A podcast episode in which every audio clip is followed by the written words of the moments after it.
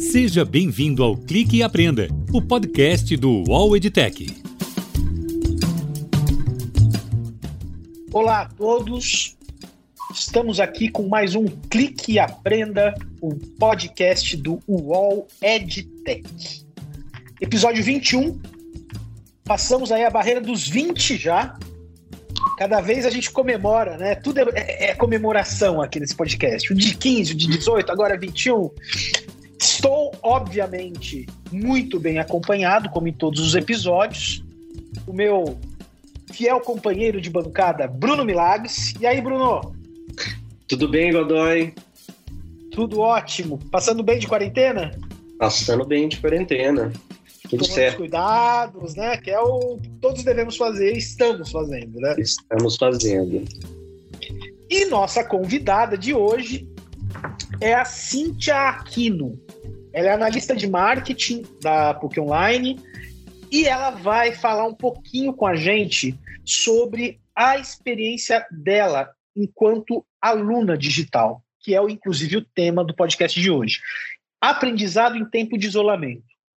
Quais são os novos hábitos de quem passou a estudar online desde aí desse momento em que o digital chegou em todos os, em todos os lugares, em todas as frentes, em todos os segmentos, em todas as uh, frentes né, que a gente tem hoje de comunicação, informação, trabalho, enfim. Uh, Bem-vinda, Cíntia. Oi, guris, tudo bem? É um prazer estar aqui com vocês conversando sobre esse tema tão importante, né? E super em alta. Super em alta, né? Muito em alta.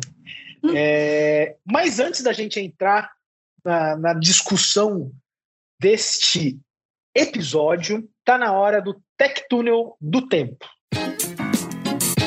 É hora do Tech Túnel do Tempo. E aí, Bruno, você sabia que setembro é um mês cheio aí de datas legais, né?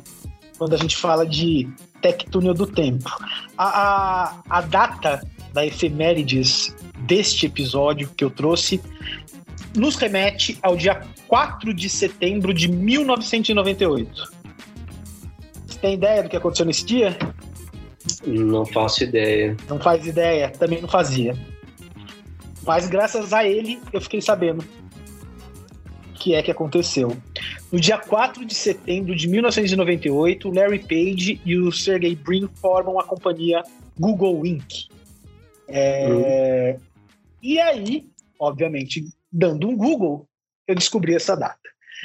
É então um parabéns, né, uma, é, na verdade, uma data dupla aqui, né? Porque, na verdade, a, são o quê? 22 anos, né? E como mudou a relação que a gente tem nesses 22 anos com a informação, né? Obviamente, pela internet, por tudo aquilo, mas o Google mudou completamente a, a maneira como a gente tem acesso às informações, né? Antes você não sei, a Cintia não deve, não deve se lembrar disso, Bruno, mas eu acho que você sim. Você lembra como era um parto, né? Fazer pesquisa para trabalho em época de, de faculdade, né? Que você ia lá nas fichinhas da biblioteca. É... Às vezes você nem sabia direito o que você estava procurando e você tinha que ser muito específico. Hoje você coloca três palavras, o autocomplete já fala até o que você vai jantar de noite. E, e tudo isso num período de tempo relativamente curto, né? 22 anos, se a gente for pensar bem, não é lá. Quer dizer, depende da idade de quem está falando, mas assim, não é um, um tempo tão extenso para uma mudança tão grande de hábito, é, para uma mudança tão grande na maneira como a gente é, interfaceia com o digital. E aí, vamos cair aqui no, no nosso tema do dia, né? A gente já tinha uma vivência, né, nós todos, de uma forma geral, com o digital muito presente, né, uh, mesmo antes de, dessa história de, de, de, pandemia e tal. Mas era restrito, né, era, era algo mais restrito. Você acessava um banco, você via notícias, mandava um WhatsApp e tal desde do, do, do, começo do ano a gente tem aí percebido uma intensificação muito grande em, em frentes que até então só flertavam ou não, ainda não tinham uma uma massa, uma profundidade tão grande quando a gente pensava em digital. Não era necessariamente a, a primeira coisa que vinha à cabeça. É, mas isso mudou completamente, inclusive no que diz respeito à educação, né? A maneira como as pessoas começaram a ir atrás de formação, de preparo, é, de ferramentas durante o, o, esse episódio que a gente vive do, do, da Covid, mas também é, não só as pessoas buscavam, mas como também acabaram tendo que ser integradas a essa realidade, porque acabou sendo a única possibilidade de dar continuidade aos estudos formais ou, enfim, qualquer tipo de, de informação e conhecimento. Pensando nisso aí, Cintia, me conta um pouquinho. No seu caso, quais foram os novos hábitos que você consegue perceber, se você consegue perceber, neste, nesta mudança de chave que aconteceu aí durante o tempo de isolamento no que diz respeito à aprendizagem? Eu acredito, eu particularmente enxergo que um dos maiores desafios para quem estuda em casa é a organização, né? Tu precisa te organizar, acima de tudo, como que tu vai uh, te preparar para esse momento de aprendizado, que não pode ser de qualquer forma. Eu acredito muito assim, eu preciso me concentrar, eu preciso de um espaço, você pensar em toda essa organização, não só de horário, que horários que eu vou estudar, se vai ser três vezes na semana, se não vai. Eu acho que é o primeiro desafio é a organização. E aí que acaba a, estando abraçado com a disciplina, né? Porque para tu estudar sozinho em casa, uh, com um curso online ou até mesmo por livros, e-books, eu acho que tu precisa também ter uma disciplina, um comprometimento com o teu desenvolvimento profissional e pessoal, né? Acima de tudo. Não, com certeza. A questão da disciplina, eu acho que uh, sempre que a gente fala e surge algum tema é, relacionado à educação e autodesenvolvimento, principalmente quando a gente pensa em, na, no formato online, ela é muito importante. Né? Apesar de não haver uma regra também, né, Bruno? Que a gente muitas vezes acaba discutindo isso, né? Não tem essa de o ideal é fazer tudo de uma vez ou tudo picadinho, ou vai muito do perfil também da pessoa, de como ela uhum. consegue se organizar. Não é isso? Eu concordo e, e acrescento a isso que é importante que as pessoas se organizem para estudar de acordo com a, os seus objetivos e de forma conveniente, de acordo com o seu dia a dia. Né? As pessoas são diferentes quando a gente fala de educação é, digital, muitas vezes a gente fala de um público que escolhe essa opção porque ela é mais conveniente e para o seu contexto, né?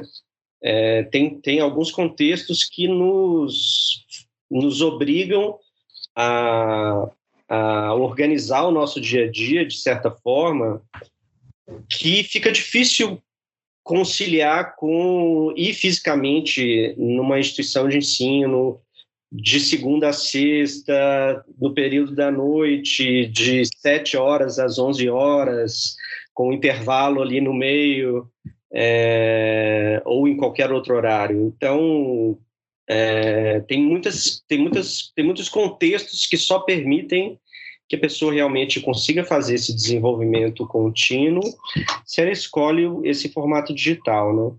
E vai muito também do objetivo da pessoa, não só dessa conveniência, mas do objetivo. Quando a gente fala de uma um curso de ensino superior ou de especialização, realmente ela vai ter que se que dedicar uma, um período da, do seu dia significativo, né? É, e para isso eu concordo muito com a Cintia, é importante se organizar e se disciplinar, isso facilita o processo de adequar esse tempo de aprendizagem no tempo da sua vida, né?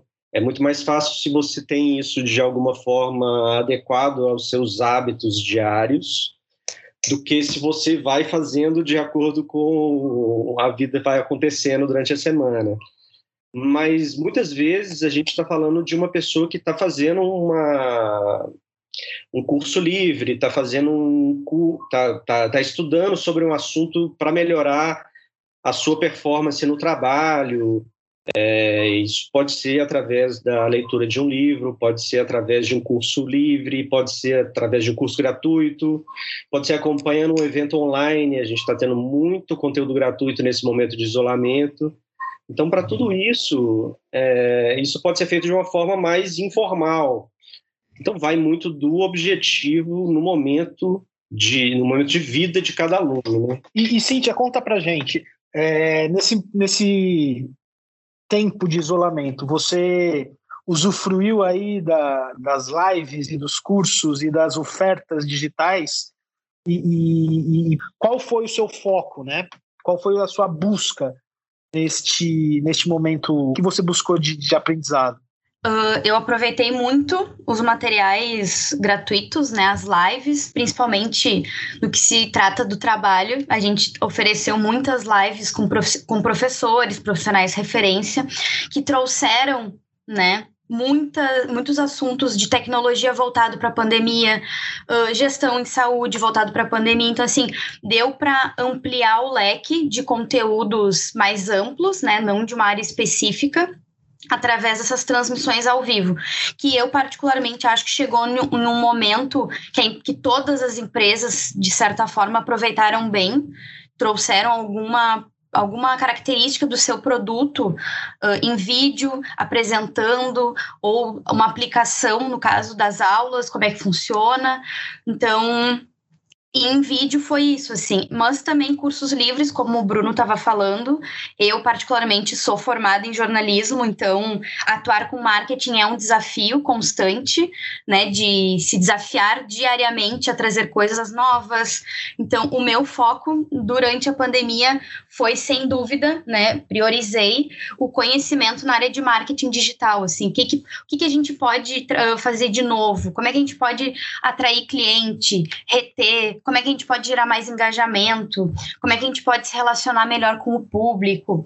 Enfim, foi mais ou menos nesse, nesse segmento que eu busquei me aprofundar. Né? Justamente para sair da minha zona de conforto da formação em jornalismo e para essa área que me desafia há um ano, né? Que é o marketing. Então foi mais no sentido de usar a pandemia para tirar aquela sensação de estagnação, assim, de ah, a pandemia parou tudo e eu parei junto. Não, eu consigo mesmo na pandemia, no isolamento social, dar continuidade para o meu conhecimento, para a minha aprendizagem.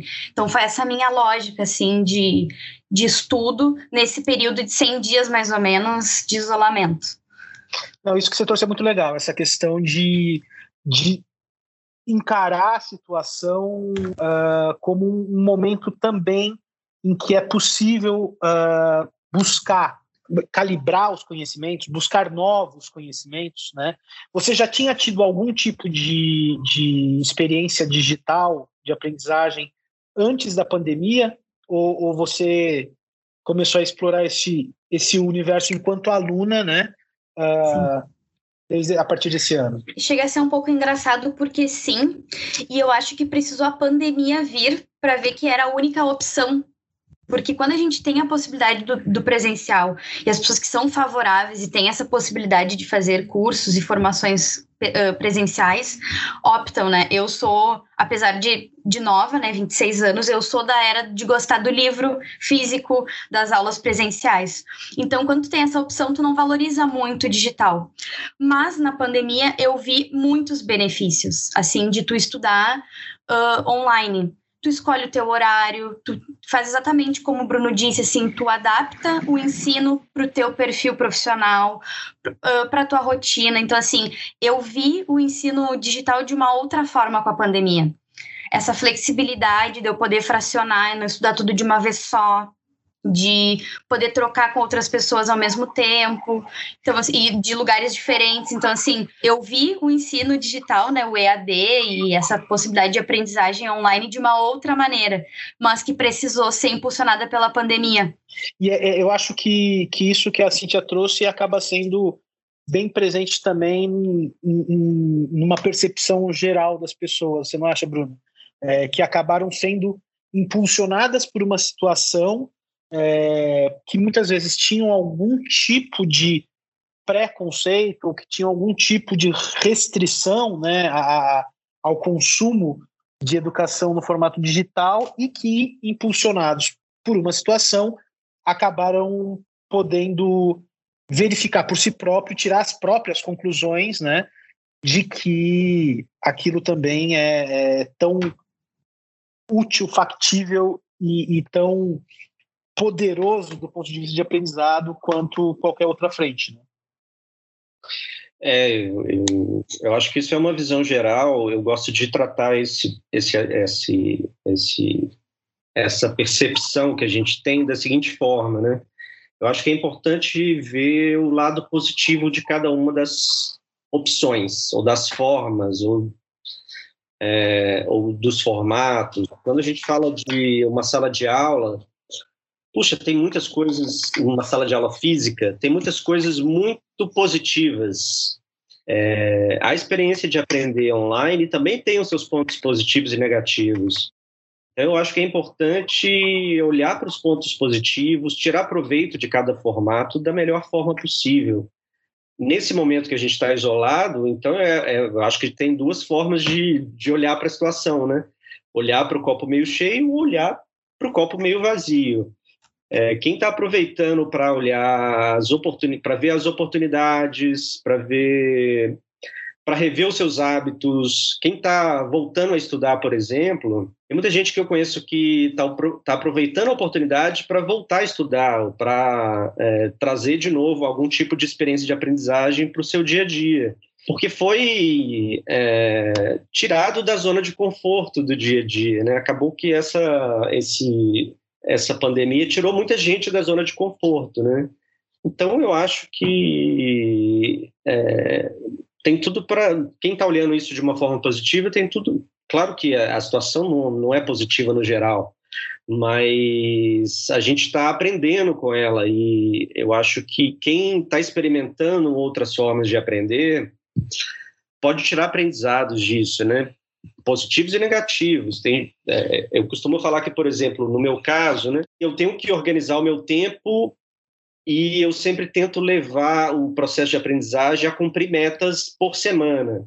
Então, eu realmente determino, olha, esse curso aqui eu vou estudar quatro horas essa semana, para não deixar acumular, para não deixar coisa para trás, para não não acumular lá na frente, eu não conseguir terminar o curso. É, então, quem está tendo essa primeira experiência agora também está aprendendo. Olha, eu aprendo melhor assim, eu aprendo melhor assado. É... Então, eu acho que é, é, tirar proveito disso, né, de alguma forma. É aquilo mesmo que você falou no começo, Bruno. Eu acho que a gente tem que adaptar a própria realidade, a própria forma de aprendizagem, né, é, a sua própria rotina, aos seus objetivos, mas é inegável né, que essa transformação digital no que diz respeito à educação, seja ela formal ou não, ganhou um impulso muito grande agora com desde o começo desse ano, né? E uh, aproveitando esse gancho, falando de aprendizado, eu queria saber de você, Cíntia. Hora da nossa pergunta da semana. Conta aí. Conta aí. Cíntia, conta aí, qual foi a última coisa que você aprendeu online? Mas a última coisa mesmo. Olha, eu vou fugir um pouquinho do ambiente digital, porque eu me lembrei que a última coisa que eu li foi de um livro, até de um professor nosso, David Lederman, que ele fala sobre relacionamento, né? Como que tu encanta as pessoas. Então, o quanto é importante tu ser muito especialista em relacionamento e tu tornar isso uh, e tu apresentar isso de uma forma muito verdadeira, de uma forma muito um, que não soe falso, que tu realmente queira que as pessoas se sintam confortáveis com teu produto, com teu serviço. Então, eu acho que é tu conduzir essa jornada do consumidor contigo. Isso a gente pode aplicar sem dúvida para o marketing, que é o que eu tenho estudado muito na, na quarentena. É tu conduzir pegar na mão do, do público, que aí ele se torna cliente, teu consumidor, e fidelizar de uma forma natural. né? Então, eu me lembrei disso agora porque eu tenho lido também durante a pandemia, voltei ao hábito da leitura e me lembrei disso, desse ensinamento do David no livro que ele fala, se eu não me engano, o título é O Jeito Disney de Encantar Clientes. E ele é bem útil, recomendo aos profissionais de marketing. Olha, a, a, referência da última aprendizagem não foi online, mas tem a ver com online, né? Porque ele é Sim. professor também aí da, da PUC. É, Bruno, estamos caminhando para o final deste episódio e o momento que todos os nossos ouvintes esperam, hora do hackeando. É hora do hackeando. E aí, Bruno, que, qual pérola você trouxe para a gente essa semana? É, eu queria recomendar a leitura de um livro. Uh, o livro se chama The Signals Are Talking. É um livro da Amy Webb, da editora Public Affairs. É inglês novamente, mas assim, é, eu acho que tem tudo a ver com esse momento que a gente está vivendo de identificar os sinais de mudança e entender que no futuro muito do que a gente está fazendo agora vai ser o mainstream, não é só uma coisa momentânea. Bom, queria agradecer a presença da Cíntia. Cíntia, muito obrigado aí por aceitar o nosso convite de vir bater esse papo conosco, contar um pouquinho da sua experiência durante estes momentos turbulentos que vivemos, mas que de alguma forma você também conseguiu uh, ir atrás né, e aproveitar esse período para buscar conhecimento, inclusive na função que você atua hoje. Né? Muito obrigado eu que agradeço a oportunidade de estar aqui com vocês, contigo e com o Bruno, que agora a gente possa se desenvolver cada vez mais, né? Que as pessoas não vejam o digital como segunda opção, mas como primeira. Eu acho que isso que fica de grande lição, né? Desse, dessa pandemia é que a gente use o digital como primeira opção e não como segunda, tanto para aprendizagem como para os modelos de negócio e muitas outras coisas também, né? Eu sempre adoro falar da telemedicina. Não tem um episódio que eu não falo da telemedicina. Falei, Sim. pronto, missão cumprida, check. É, Bruno, muito obrigado mais uma vez. Ficamos por aqui essa semana. Uh, nos sigam nas redes sociais, arroba estamos no Instagram, LinkedIn, Facebook, YouTube. Por lá você pode mandar sugestão, dicas, pautas, o que você quiser ouvir, críticas, enfim. O canal é de vocês. Episódio 21 fica por aqui e até a próxima. Tchau, pessoal. Este é o Clique e Aprenda, o podcast do UOL EdTech.